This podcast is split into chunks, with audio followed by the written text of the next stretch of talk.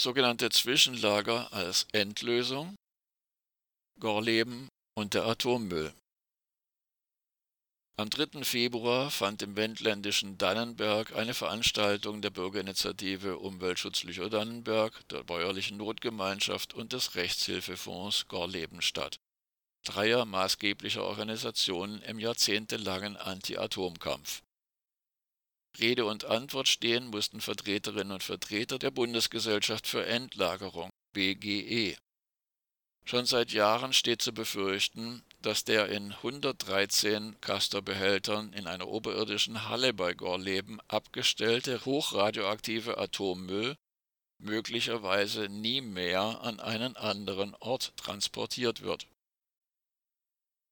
Diese Befürchtungen haben Ende vergangenen Jahres neue Nahrung erhalten, als bekannt wurde, dass die sogenannte Endlagersuche in Deutschland nicht, wie noch vor kurzem veranschlagt, bis 2031 abgeschlossen werden kann, sondern dass damit zu rechnen ist, dass das offizielle Suchverfahren nicht vor 2046 und möglicherweise erst 2068 zu einem Ergebnis führen wird.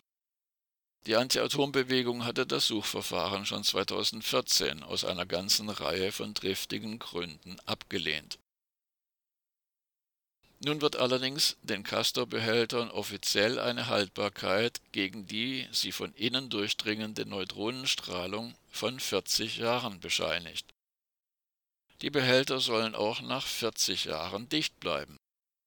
Unabhängige Wissenschaftlerinnen und Wissenschaftler erachten die Annahme von 40 Jahren für deutlich zu optimistisch. Aufgrund dieser angenommenen 40 Jahre läuft die Genehmigung für das sogenannte Zwischenlager Gorleben im Jahr 2034 aus. Dass die Politik im Falle einer unrechtmäßigen Lagerung von Castor-Behältern durchaus kreativ ist, hat ein junger schleswig-holsteinischer Minister im Jahr 2017 bewiesen. Als ein Gericht in oberster Instanz urteilte, dass die sogenannte Zwischenlagerung von Atommüll in Brunsbüttel illegal ist, entschied der Minister, die Lagerung des Atommülls hinfort nicht mehr als Zwischenlagerung, sondern als Bereitstellungslagerung zu bezeichnen. So konnte er das höchstinstanzliche Urteil aushebeln. Sein Name? Robert Habeck. Da das Suchverfahren nach einem sogenannten Endlager laut Eingeständnis der Bundesgesellschaft für Endlagerung BGE deutlich länger dauert, muss nun von 100 Jahren Lagerzeit in Gorleben sowie an den anderen 15 sogenannten Zwischenlagerstandorten in Deutschland ausgegangen werden.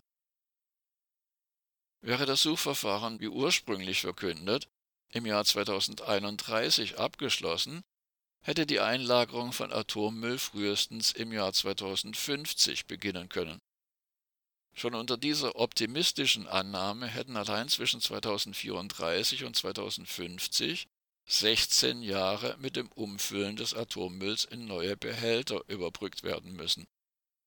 Doch hierfür wurde bis heute keine technische Vorsorge getroffen. Ist das Suchverfahren erst 2068 abgeschlossen, kann frühestens 2087 mit der Einlagerung begonnen werden. Zwischen 2034 und 2087 klafft eine Lücke von 53 Jahren. Im Fokus der Kritik der Atomkraftgegnerinnen und Gegner steht das Forschungsprogramm der bundeseigenen Gesellschaft für Zwischenlagerung BGZ. BI-Sprecher Wolfgang Emke sagte, Zitat, dass die BGZ meint, alles im Griff zu haben, auch für rund 100 Jahre, beunruhigt total. Ende des Zitats. Bisher sei nicht erkennbar, dass Anregungen und Kritik am BGZ-Forschungsprogramm aufgenommen würden. Am schlimmsten sei, erklärt BI-Sprecher Emke, Zitat, dass die BGZ keinen Plan B dafür hat, dass eine verlängerte Zwischenlagerung in Gorleben nicht genehmigt werden könnte und dass stattdessen ein Neubau eines robusten Lagers vonnöten wäre. Ende des Zitats. Der Zeitplan für eine Neugenehmigung sei so eng gestrickt, dass diese aus Sicht der BI notwendige Variante gar nicht greifen könne. Bei der Veranstaltung in Dannenberg versuchten die Vertreterinnen und Vertreter der Behörden, die Menschen zu beruhigen. Deutlich längere Zwischenlagerzeiten seien kein Problem. Es sei ein umfangreiches Überwachungskonzept vorgesehen, mit dem die Sicherheit der Castor-Behälter laufend überprüft und gegebenenfalls verbessert werden könne